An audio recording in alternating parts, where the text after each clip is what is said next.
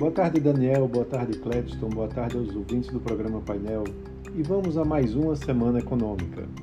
A semana promete ser bastante agitada após uma semana mais curta com a Semana Santa. A gente vai ter divulgação de vários dados econômicos importantes aqui no Brasil e também lá nos Estados Unidos, além de questões políticas, como a ida do arcabouço fiscal para o Congresso.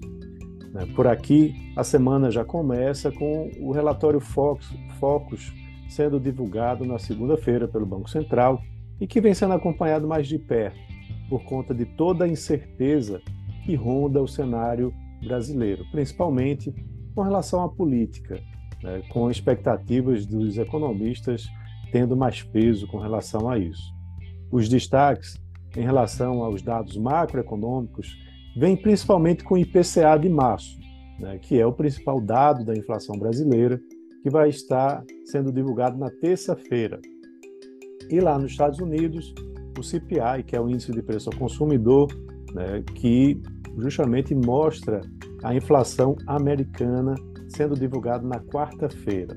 Com os atuais níveis de juros em patamares considerados elevados, tanto no Brasil quanto nos Estados Unidos, esses números têm grande peso nas decisões das autoridades monetárias dos dois países.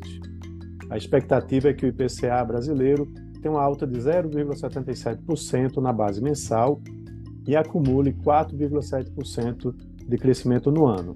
No, nos Estados Unidos, a projeção é de um avanço de 0,3% e um acumulado de 5,2% no ano.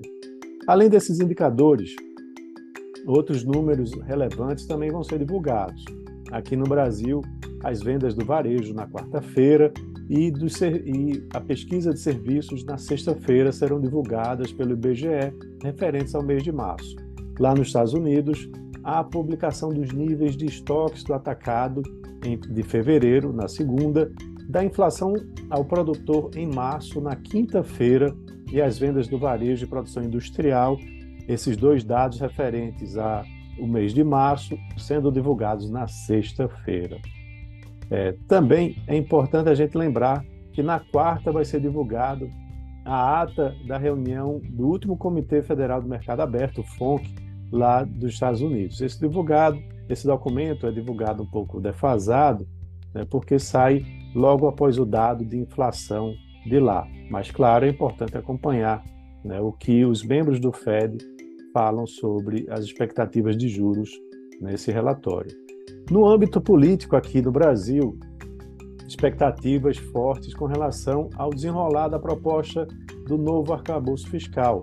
Né? Qualquer sinalização tende a trazer um peso né, nos ativos de risco e também na renda fixa.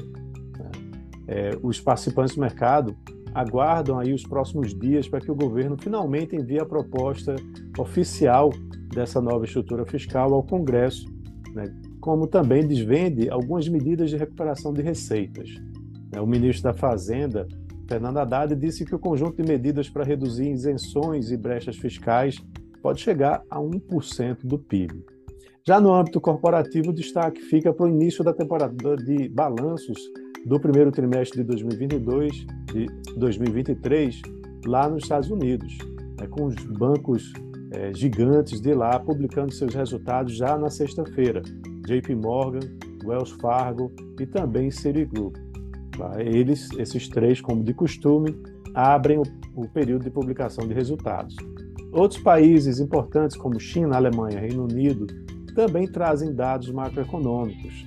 Né? O gigante asiático vai divulgar sua inflação de março na segunda, a Alemanha publica a variação dos preços no mesmo dia na quarta, e o Reino Unido também tem, na quarta-feira, a divulgação dos dados da sua indústria.